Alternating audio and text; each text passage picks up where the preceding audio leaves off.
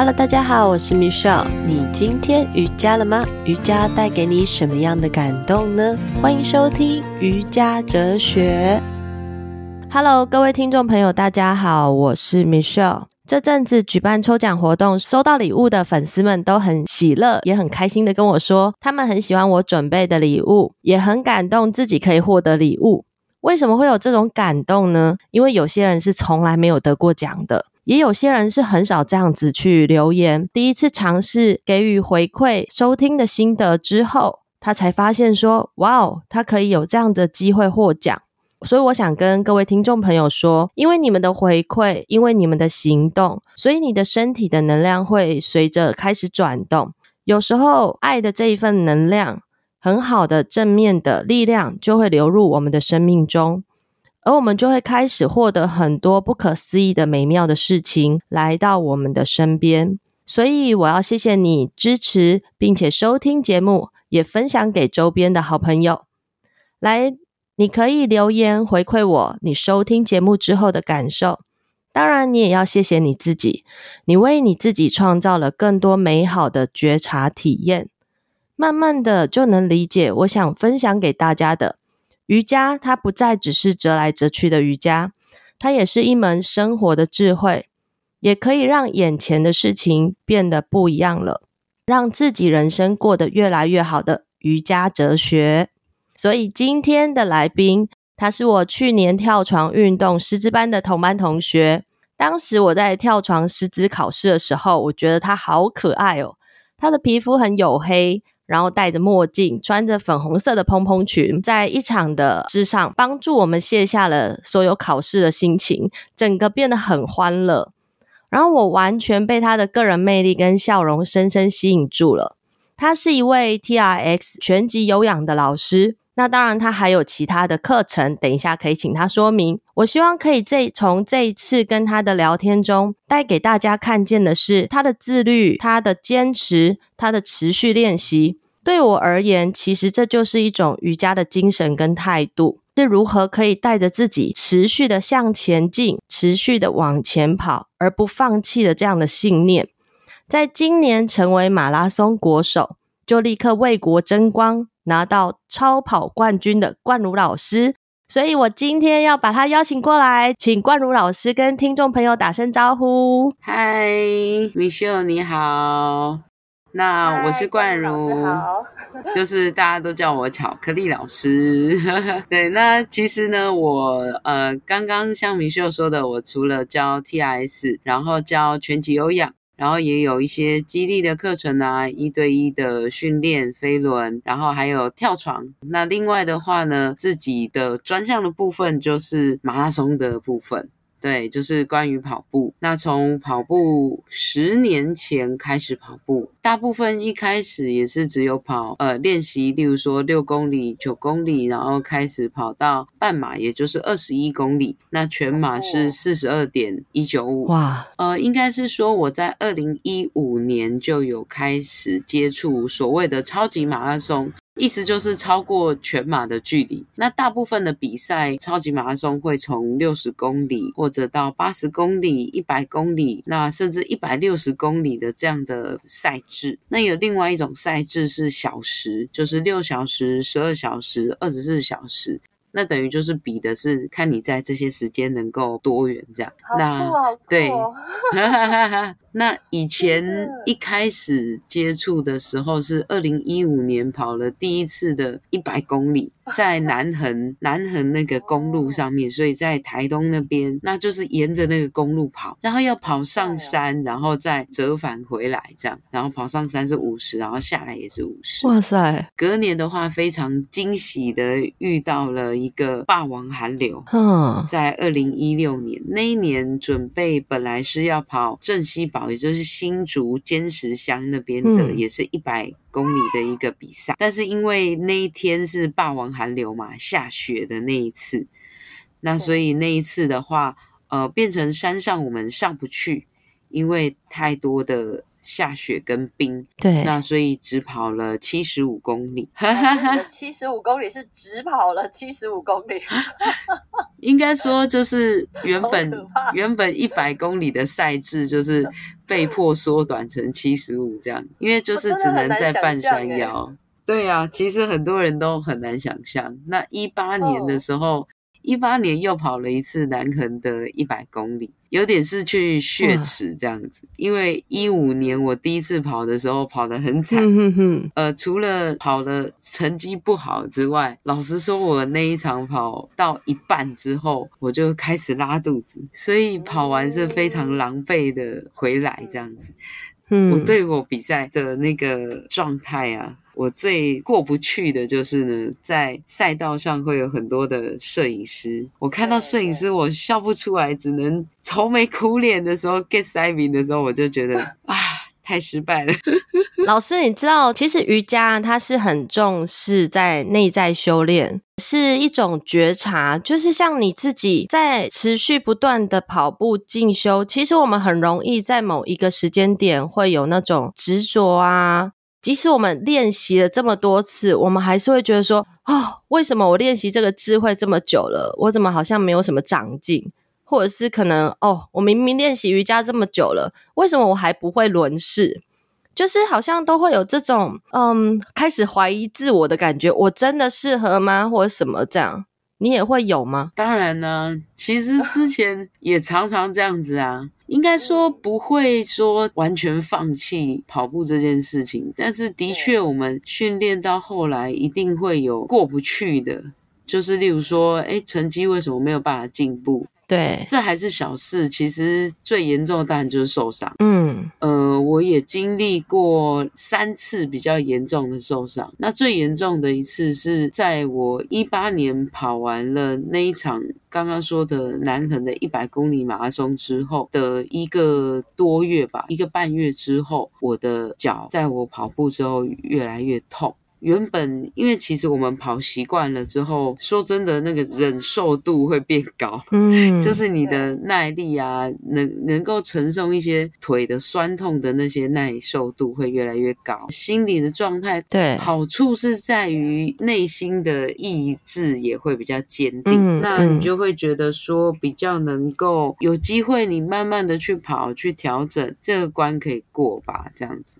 但是没想到那一次就是越来越严重，没办法，就是必须要看医生，然后严重到大概有接近半年我都没有办法跑步，嗯，因为连走路我的脚踝跟脚跟都痛，那个是对于经常运动或者是每天几乎都要跑步的人是天打雷劈，一个折磨。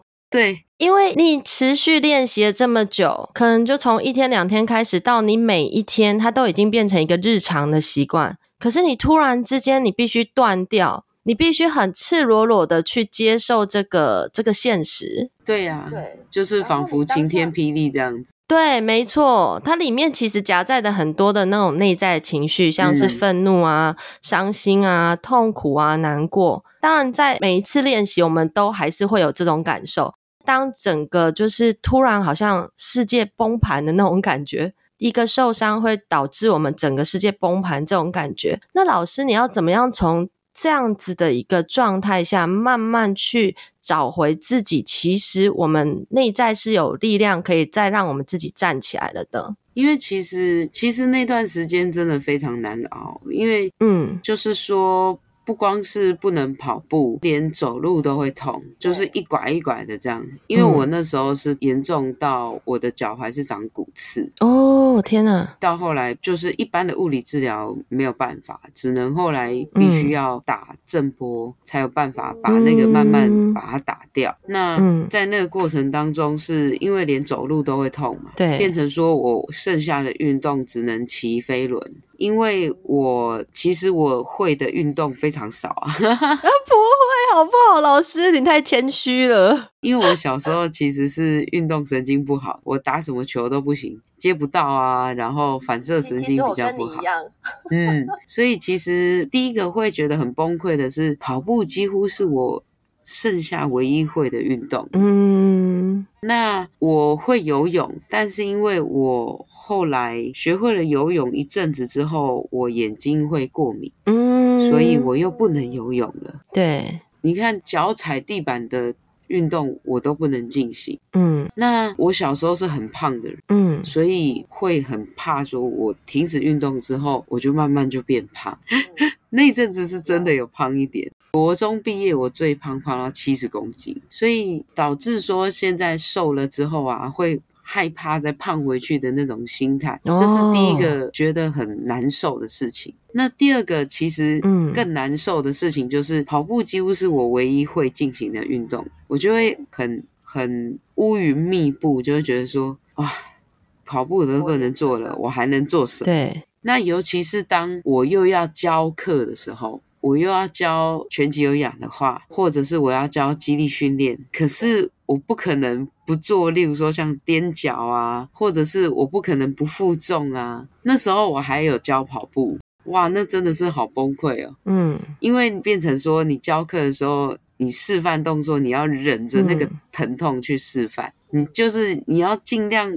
不要让学生看到说你你是很很糟糕的情况，尽量就是维持你的维持，好像一个形象在嘛。对，你的表情管理啊，这样。那即使学生知道你受伤，但是你要假装好像没有很严重，这样。嗯，其实我觉得那个反而是。更痛苦的，因为你要当做没事，然后再来就是说，在那样的情况下，你还是要跟你周遭的朋友说，呃，没事，之后会好，然后会跟学生说，OK，嗯。其实大家只要有一个正确的观念，然后有教练带的话，运动对大家来说是安全的，然后是会对身体有好处。嗯。你有没有觉得那个时候你在练习的是另外一个往回看自己，看见这么多可能说我们自己在纠结的那个点上，然后同时间我们要去面对外面可能别人给予我们的评价，可能别人看见的我们的状态是什么样？它其实是一个很冲突的状态，可是当你过了这一关，你就会发现说，你好像蜕变了。你每天都会产生很多的矛盾，就是跟自己跟自己打架。你你要强颜欢笑的去面对你教课的学生，甚至是你有一点需要强颜面欢笑去面对自己。你每每踩一步，你就在痛。可是你不可能不出门啊，你不可能不走路。对啊，你你就连你要出门工作的那个过程，你就是一拐一拐在走路的时候，每踩一步都是那个冲突，然后常常自己会回头去看自己，说：哇，我怎么把自己搞成这样？常常会忍不住这样子。责备自己，这样那个阶段最痛苦的反而是这样，嗯，你每天会忍不住的想要懊悔或者是自责，可是你对自己自责完之后，你又你又马上的就是为什么我又这样子对自己说话？就是你想要成为一个正面的人，可是你不自觉的就会想要责备自己，然后每天就是跟这样子的冲突在生活，每天去面对这个冲突的时候，还要想说。那我要怎么样去面对我身边的人？嗯，老师，你在经历这一段的时候，应该是有家人陪伴着你去度过，对不对？其实还好，因为我的家人，我现在听到后面有那个小朋友声音，哈哈，所以我才想到家人。是我子女这样子。那其实我我爸妈他们不会太过问，而且我通常是报喜不报忧的人。就其实我我还蛮蛮硬的。其实每一个人都会啊，不只有你，真的。有时候我们都会想说，我们要带欢乐给其他人，所以那是不是痛苦，我们就吃到我们身体里头？对啊，所以其实其实这也是那时候很难受的一件事情，因为我不是一个很习惯，还有很经常会跟我的身边的人对诉说负面情绪的人，我通常都是自己吃进去，嗯，所以其实自己吃进去会更更辛苦。对，其实我们每一个人身上都会背负着很多的故事，就是我们人是有很多种面相的，并不是说我们真的看见的这个实相，它就是这个样子。它其实是有很多面向、很多角度可以去看。就像我看见的老师，其实你在跳床上的那样子的一个状态跟氛围，就会很激励下面我们这一群就是学生，同时间我们在练习的学生，我就会觉得哇，好酷哦！可是真的凡事都必须要去尝试，就像我尝试过跳床之后，我才深深的感觉到，嗯，我要走瑜伽老师这一块。那我反而跟你相反呢，因为因为我呃，应该是说，因为我原本就有教其他的项目。那所以我就有点人来疯这样子，会就是跟着音乐啊，就是嗨这样子。可是其实我在跳床之前，我就修拳击有氧过。那所以就是面对就是说要在进修的时候，那个那个叫做术科考试的时候，我紧张感就比较下降。因为其实我拳击有氧那时候，我也是第一次是被刷下。嗯。对，因为人紧张的时候，你考试就会吐词嘛。对对。所以我第一次在考全球有氧的那个术科的时候，我吐词的非常严重，就是讲话结巴啊，然后讲错啊，所以我第一次是没有过。经过了好几年之后，我再考，然后才通过。嗯那通过之后，也是有实际的教学的经验之后，才有办法说把考试这件事情，就是面对其他的老师，像面对学生一样，然后比较可以带动气氛啊，跟嗨起来。嗯，所以我觉得就是每件事情啊，一开始一定都是辛苦的，然后跟呃不适应，然后需要做很多的调整。每个人能够突破每件事情的跟适应关卡的那个时间期间不一样，嗯，有的人很快，然后有的人很慢。像我一开始去考那些拳击有氧的时候，适应的期间很长。拖了好几年，那有的考试过得很快，就是那个那个适应的期间都不一样，而且落差很大。嗯哼。那所以我觉得心态的调整，而且有时候很神奇啊，就是反而你呃很严肃的去看待这个考试的时候，你反而会一直过不去，一直会出错。可是你反而很轻松的时候，诶，怎么好像嗯过了耶？就是那种感觉。对，对啊、没错，没错。其实很多时候也是这个样子。像我们在练习瑜伽好了，某一种动作，老师让我们盯在那里做伸展的时候，或者是阴瑜伽停留很久的时候，很多时候都会好像产生那种过不去、紧张、很紧绷的感受在那。但是那个时候，透过几次呼吸，慢慢的把那个气调息变得很顺畅的时候，你就发现，哎。啊，就这样默默的过了一分钟了，两分钟了，其实好像也没有什么感觉。对，然后某一天。对，某一天就会发现说，哎，我的身上因为做了可能瑜伽或者是跳床，哎，身上长肌肉了，自己都没有感觉。嗯，对啊，其实我以前也学过瑜伽，然后当然我不是去考师资啊，就是当一般的学生。对，因为的确我们经常跑步啊，或者做肌力训练，很多的肌群都会很紧绷。其实透过瑜伽。一开始的确，因为我们经常做一些动态的运动的时候，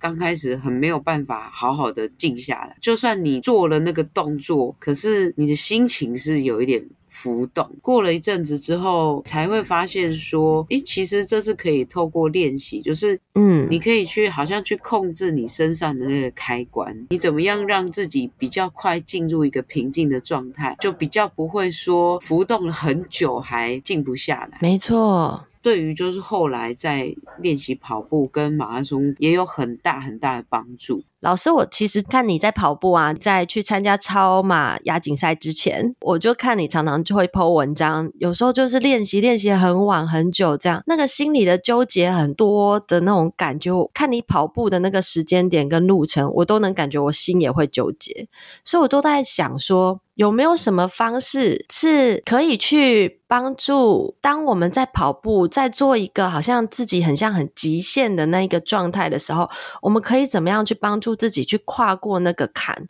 跨过那种压力，或者是跨过那种我很想要去看见那个更好的自己的那一个方向。就像老师，你跑超马二十四小时，我都觉得这件事情根本就不可思议，你知道吗？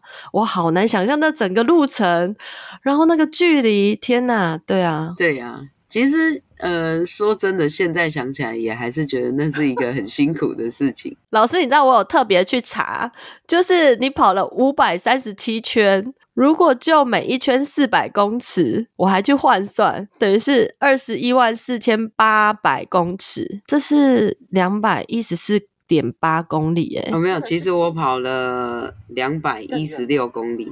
好像是五百五百四十几啊，我有点五百四十几圈。啊、新闻写错了。哦，因为一开始其实是我啦，我一开始记错了，你知道，比赛完的时候就是运动笔记那边，就是他们很快就呃隔隔天就很快的就访问我。那其实那个时候是我记错，因为那个呃跑完的时候啊，真的有一点脑袋不是很清楚。然后就记错，跑完之后那个腿是怎么样？哎，就掰开啊，就是腿软吧。我有看你是坐着，但是我真的很难想象，你知道吗？这个腿不是自己的腿，身体不是自己的身体，那你的意识在哪里？那个时候应该是说，呃，跑的过程其实还是可以意识到自己的腿的啦，就是你还是知道自己在跑。因为一直在跑的过程当中，会一直去调整自己的腿的状态。然后去想说怎么样，呃，让自己可以持续的跑下去。呃，因为的确我们在跑的过程当中，当然训练的话可以预防很多脚的疼痛啊，或者是说呃心理的状态啊，或者是说全身的哪里的不舒服。也很幸运的是说，我们出国比赛的这一次的话，有我们的队友，他特别情商，他认识的非常厉害。厉害的物理治疗师陪我们去，所以就是说，当我们脚有一些不舒服、疼痛的时候，或者是哪里有不舒服的时候，我们的治疗师可以及时的帮我们做一些快速的处理，那让我们可以持续的跑下去。因为像我第一次挑战二十四小时比赛是今年二月的台北超级马拉松，那那一次的时候，我到后来就因为脚痛，就是几乎跑不下去。嗯，因为就像一般人很难想象这个要跑这么久。啊。的确跑到嗯呃二月的时候那一场是跑到呃十二小时的时候有第一次的撞墙期，嗯，就是遇到有一点头晕，那可是还好，那个在休息了一阵子，就是坐个几分钟啊就能够继续跑。那个时候跑到一一百三十几公里的时候，我就开始脚踝越来越痛。那痛到后来是整个肿起来，真的很像塞了一个水球在 脚后面，就变成没办法。你你又想要完成比赛，可是你又还是脚痛。那后来真的是撑着，一边疼痛一边在完成这个比赛。嗯。后来七月出去印度参加这个亚锦赛的时候是，所以很幸运，就是有治疗师帮我们处理。所以那一天的话，其实半夜也是有经过脚痛。那一次的话，是我的脚底板足弓就是突然一个刺痛，这样，嗯，没办法，我们就是必须要暂时走路。那个时候已经跑了十四、十五个小时有，必须要走路的情况下，也没办法，就只好走，就走一走，我看会不会比较好。那第二个是，我就换了一双鞋子。嗯原本我是穿跑鞋嘛，就是习惯的跑鞋。后来，对，呃，在脚痛的情况下，给物理治疗师处理了一阵子之后，走了一阵子之后也没有比较好，于是我就把鞋子换成了夹脚拖鞋。它是一个呃台湾开发制造的可以跑步的夹脚拖鞋。好酷哦！有这种，那其实它在马拉松界已经算是蛮流行的啊。很多人他会穿着它跑，因为夹脚拖的好处是它非常轻嘛，跟一般的跑步鞋子比起来，几乎是一般跑鞋的可能只有三分之一的重量。唯一可能就是我们要适应的是，它会一开始你还不习惯的时候会磨脚。会啪嚓啪嚓这样子吗？像穿夹脚拖的那种感受？会会有一点，但是如果习惯了的话，我们穿在跑的时候，它的那个鞋底是几乎会跟着你的脚底去活动。就比较不会这样啪啪啪的。哦，其实老师，我觉得你做好多事情都是很颠覆我想象，诶，就像这个夹脚拖也是，从小我们大人都说你不能穿的拖鞋跑步会扭伤脚。对啊，对啊，其实我一开始也是这样想，但是也是因为有很多的跑友，他们开始试试试看用这样子的拖鞋去跑了之后，然后我也才开始尝试。那一开始的话也，也、嗯、也没办法跑很多，可能就是四五公里啊，然后到后来可以跑个七公里、十公里。嗯但是因为我不习惯，所以我其实很少穿着夹脚拖在跑步，因为那个夹脚托上面那边脚背那边会磨。嗯嗯嗯，对，所以我后来我如果要穿的话，我就是要穿五指袜，嗯，那就会有点让我们去感觉好像是赤脚在做跑步这件事的感觉。对，对后来那那个时候比赛去换夹脚托，也是因为。我们需要调整我们的肌肌肉的用力的方式。假设我们在做瑜伽好了，那我们在训练在做瑜伽的时候，如果说我特别在做呃身体前侧，例如说腹部，还有就是身体前侧的核心训练久了，它一定会累。嗯。那我们反过来，我们做背后肌群的一个训练，嗯，做一个反向的调整。嗯，那。那个时候跑步就有点类似这样的情况，在穿跑鞋的时候，我们比较容易用我们的臀部连接到大腿后侧去带动我们做跑步的动作。反过来，我们穿夹脚拖的时候，核心也会用力，但是我们用大腿前侧的力量，前侧还有内侧会稍微比后侧多一点。那等于就是说，我们一边跑，然后让我们的后侧稍微的。放松一下，然后用前侧多一点。那当然，整个来说还是酸痛的啦，嗯、只是只是稍微去让他做一个平衡。重点是我我觉得老师你很厉害，就是你可以同时间去觉察到你自己的身体的状态应该要怎么样才去调整到最好，你的情绪状态要怎么样在当下去调整到最好。我觉得你随时随地都可以去拥有那个觉察，敏锐的觉察力。你要在怎么样，在跑步的时候，在这么多自己就是那种思绪 murmur 的中间，去找到你真正想要的，然后看见那个你的目标就在前面。你只要去摆脱这些无谓的这些心念的种子，把它摆在一旁。我只要找到最重要的那个根基就好，然后去往那个目标前进。嗯、呃，我觉得这也是透过很多的练习，很多年这样子下来，那其实以前也常常在跑步的时候也是一样啊，你会遇到啊、呃、腿很酸啊，或者今天身体状态不好啊，今天心情不好啊，然后就觉得说啊算了啦，不要跑了啦之类的。没错，其实平常练习常常就会这样了。我我是这种比较未雨绸缪型的人。所以全程马拉松四十二公里的时候，我在报名的时候，我就会开始去想说，那我要提早几个月去做这个练习。那像超马的话，我们至少要从比赛前的半年之前就要开始练习了。我也经过过很多的呃撞墙。嗯，我们我如果说是身体状态不好，我们会叫做受伤；心理状态不好，嗯，我们都会说叫撞墙。那其实以前也常常撞墙啊，就像我说的啊，心情不好不想跑啊之类的。所以其实，在很多这些撞墙的时候，我们自己会跟自己去对话。嗯、像刚刚说我受过大伤的那那个时候啊，我觉得那个是第一个让我后来可以康复之后。会持续练跑的一个很大的一个转捩点，嗯，因为在那个之后过后，每次你出去跑步，你都觉得好感恩哦。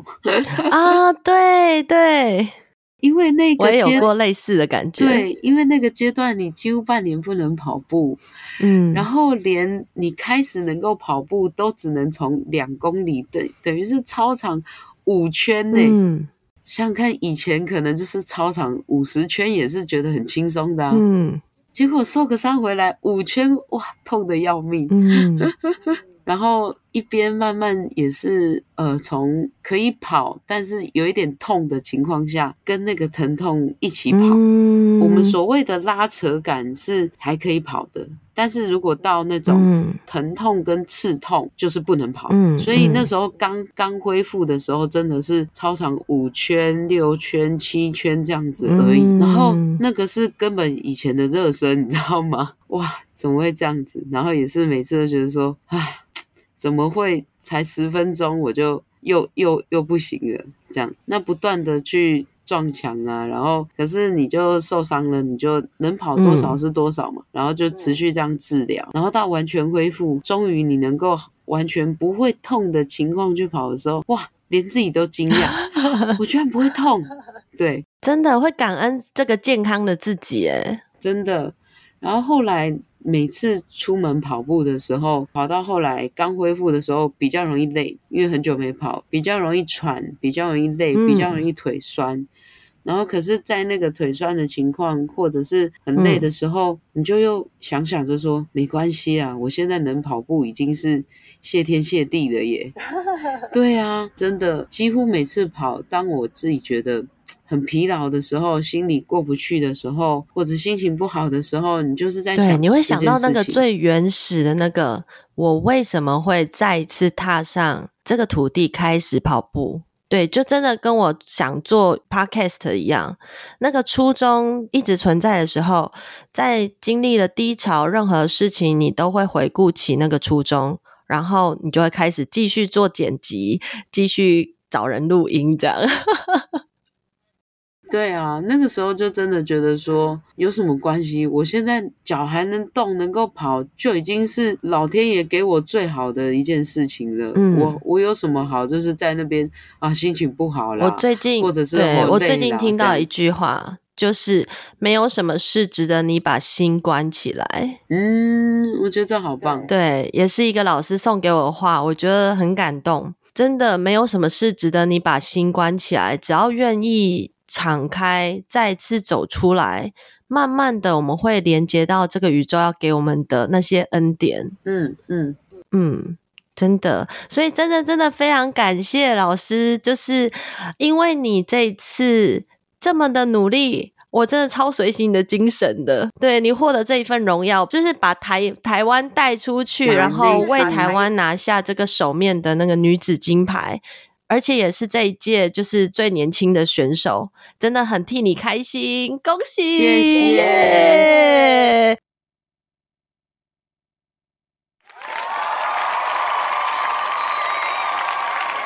你知道，你知道跑超跑啊，就很像我都会问一些很很小朋友的问题。我那个时候就是看你这样跑的时候，我就心里在 murmur，就像小时候我们看到。警察在那里调那个交通号志的时候，我们就会想：这警察会吃饭吗？这警察会上厕所吗？你懂吗？就是有这种很奇怪的这种问题出现。然后当我看到你跑超跑二十四小时，我想：这个可以睡觉吗？这可以上厕所吗？这可以吃东西吗？而且不不瞒你说，其实很多人也问我，就是这个问题，就是就是那个 人之常情，就是很多人也问我说。呃，比较多人是问说，那要睡觉吗？那吃饭嘞？就是如果有在跑马拉松的话，可能就比较不会觉得说要不要吃饭，因为一定会有补给站。就是我们在每一圈的话，就是会有一个帐篷，就是我们选手会在一个帐篷里面，我们会放一些需要吃的东西，这样。所以其实吃东西啊，吃饭补给啊是不成问题。那只是比较特别，就是因为时间很长，那我们大部分的吃的吃东西的时候不会坐下来吃，边走边吃吗？对对，那你就被老师指不哔哔不准不准边走边吃。那就是有时候有的人其实是会坐下来边走，呃，坐着吃。那当然是呃一边也是做一个放松，但是因为。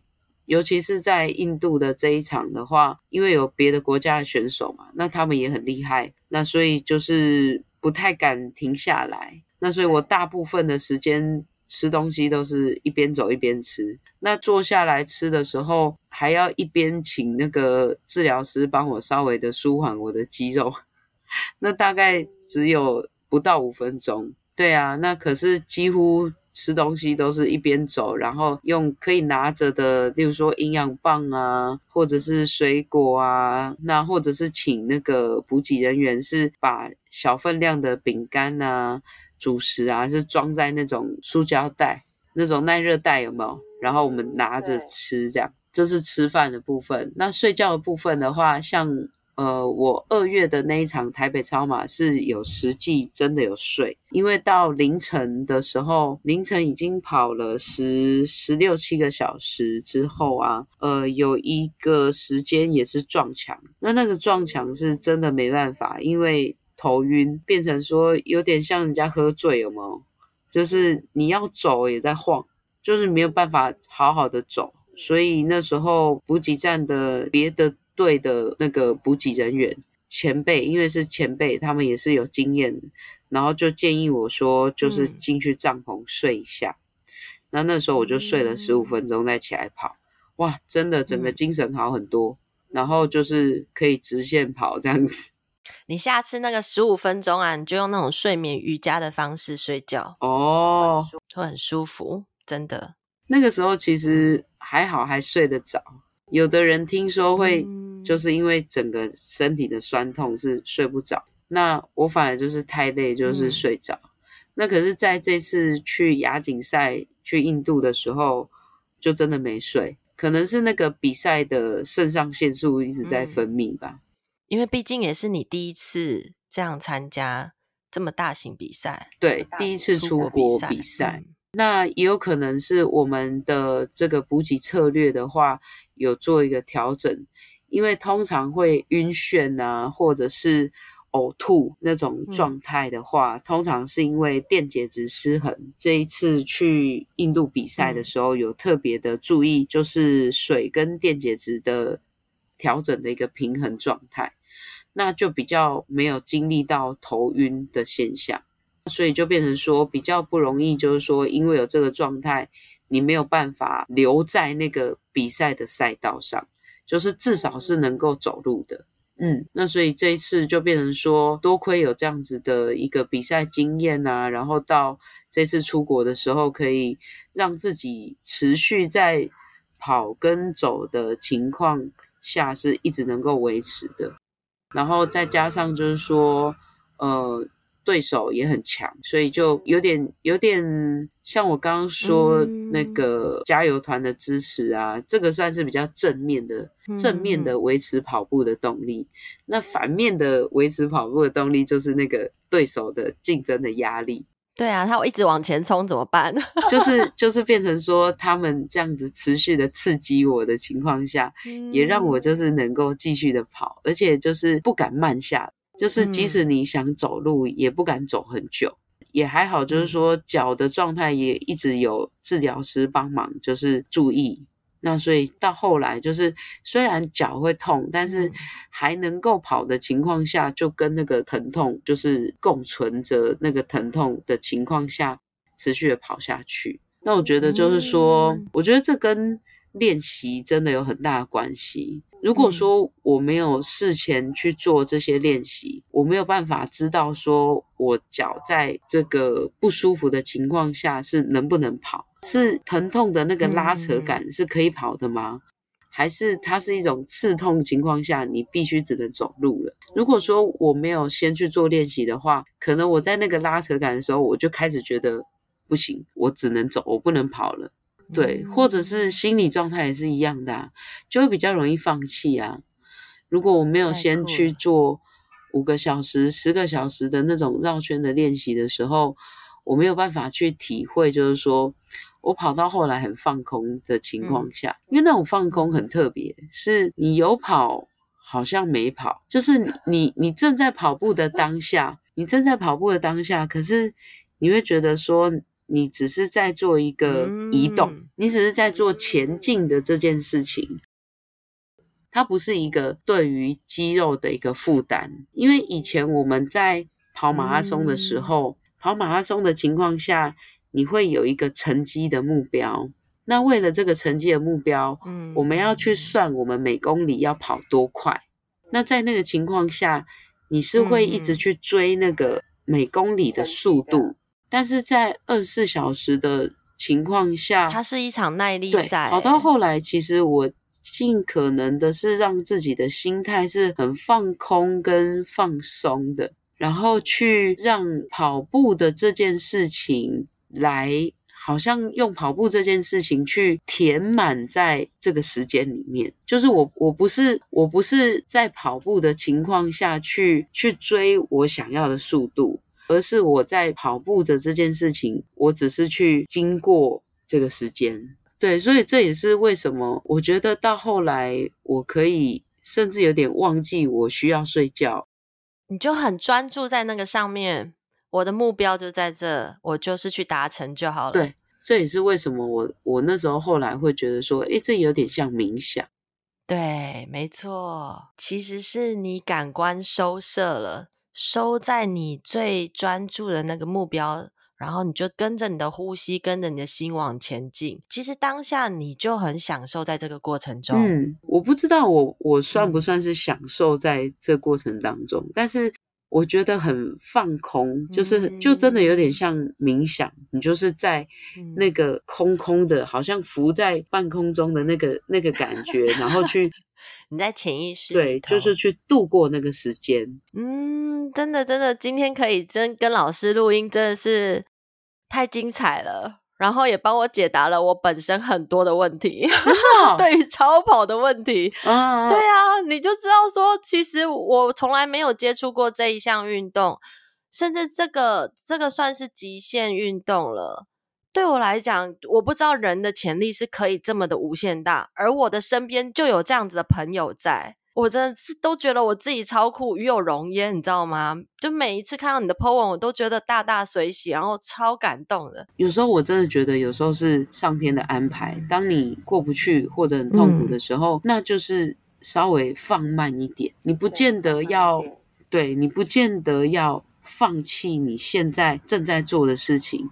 可是你放慢一点的时候，你会。让自己比较缓和，跟你会比较舒服一点。那那也是我在二十四小时比赛的赛道上面的一个学习，因为、嗯、因为你在这二十四小时里面，你知道你的目标就是要经过那二十四小时，嗯，完成那二十四小时，在那个当下，嗯，就是你一定会脚痛。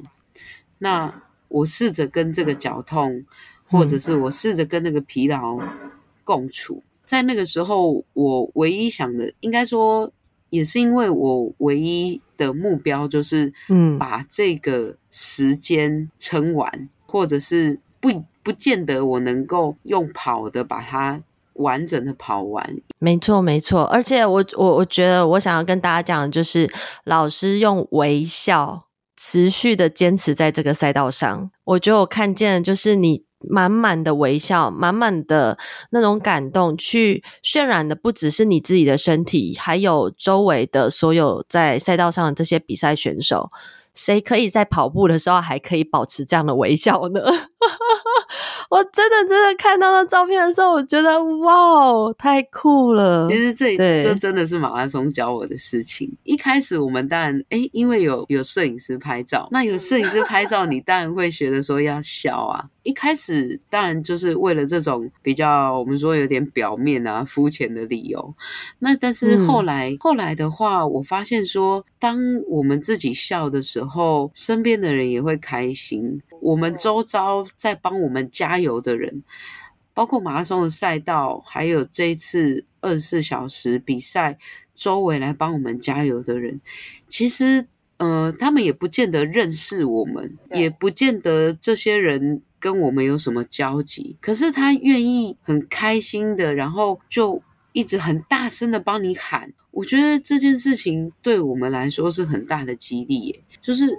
奇怪，尤其是我去、嗯嗯、去印度的时候，这些人跟我讲过一句话吗？没有，他甚至也也没看过我，然后是个陌生的人，可是他很愿意、很热情的，一直很大声的说 “Go Go Go”，然后帮你做这个加油，还看我的号码布，然后喊我的名字帮我加油，我觉得好感恩哦，就是就是他们愿意这样子花他们的时间，然后。呃拿出他们的热力，然后为我们加油，然后也绽放他们很很开心的这个笑容给我们。那我就会觉得说，如果我还有办法对他们微笑的话，这就是我想要给他们的一个回馈跟。感恩就是感谢他们，就是也很有热情的，对，在为我们加油。而且我想要也让他们知道，就是说他们的加油是很用力的。我现在持续要跑的这个动作是很有帮助、很有支持的。嗯，好感动。我会觉得说，即使我我脚还在痛，或者我身体有一些疲劳，但是因为有很多人的支持，让我可以把。我身上不舒服的这些东西变得很小，嗯嗯，然后这些支持的力量变得很大，嗯，然后继续的完成我的这个比赛，嗯，你的目标看见的越清楚，跟你的目标在你的眼前越大的时候，对，那些挫折跟障碍就会变得很小。所以在二十四小时的比赛当中，我就能到最后，其实呃，身体上或者心理上的那些痛苦啊，我都越来尽可能的把它淡淡化掉。没错，一般人我们要醒着二十四小时也很困难啊。到那个情况下，我们的精神力啊，可能也会越来越降低的情况下，那只好找很多的方法，包括就是说看周遭的加油团，还有就是我们的队友、比赛的对手，然后还有觉察自己的身体状态需要什么，去继续的去调整，然后还有看着。倒数的时间，那尽可能的去专注在什么时候我们越来越接近比赛要完成的那一刻，越来越去忽略那些不舒服的状态。嗯，我觉得那个是持续的累积练习，还有正念 那些东西，还有过去的马拉松、超级马拉松跑步教导我的事情，然后就可以应用在实际的比赛的状态。嗯，真的真的非常非常开心，今天可以邀请到冠如老师来，让我们看见这么不一样的一种内在觉醒的。潜力其实人是无限的，而且我们每一个人，我们想要的东西给出去，就像我们一个很美的笑容送给大家，我们也不知道对方有这么样热情的回应来回应我们。就像今天如果听到这一集节目，时间可能比较长一点，但是也许你的内心有一些悸动，有一些感动。也欢迎你可以分享你的五星的评价，或者是给予我一一杯咖啡的一个金额，支持我继续持续前进去制作我的节目，这也是一个行动。所以每一个人他在做的每一件事情，都会有这样的一个小小的一个举动，其实都带给周边的人很大很棒的一个温暖。如果大家有一些回馈的话，也可以就是在这个 podcast 留言给老师，对不对？那也希望就是可以帮助到大家。真的，如果你有一些过不去的关，然后生活上有什么困难，你看见的那个目标越大。后面那些困难就会变得很小，所以再一次谢谢冠如老师，yeah, 谢谢 Michelle 老师，谢谢你，Namaste，谢谢，超级感恩，谢谢。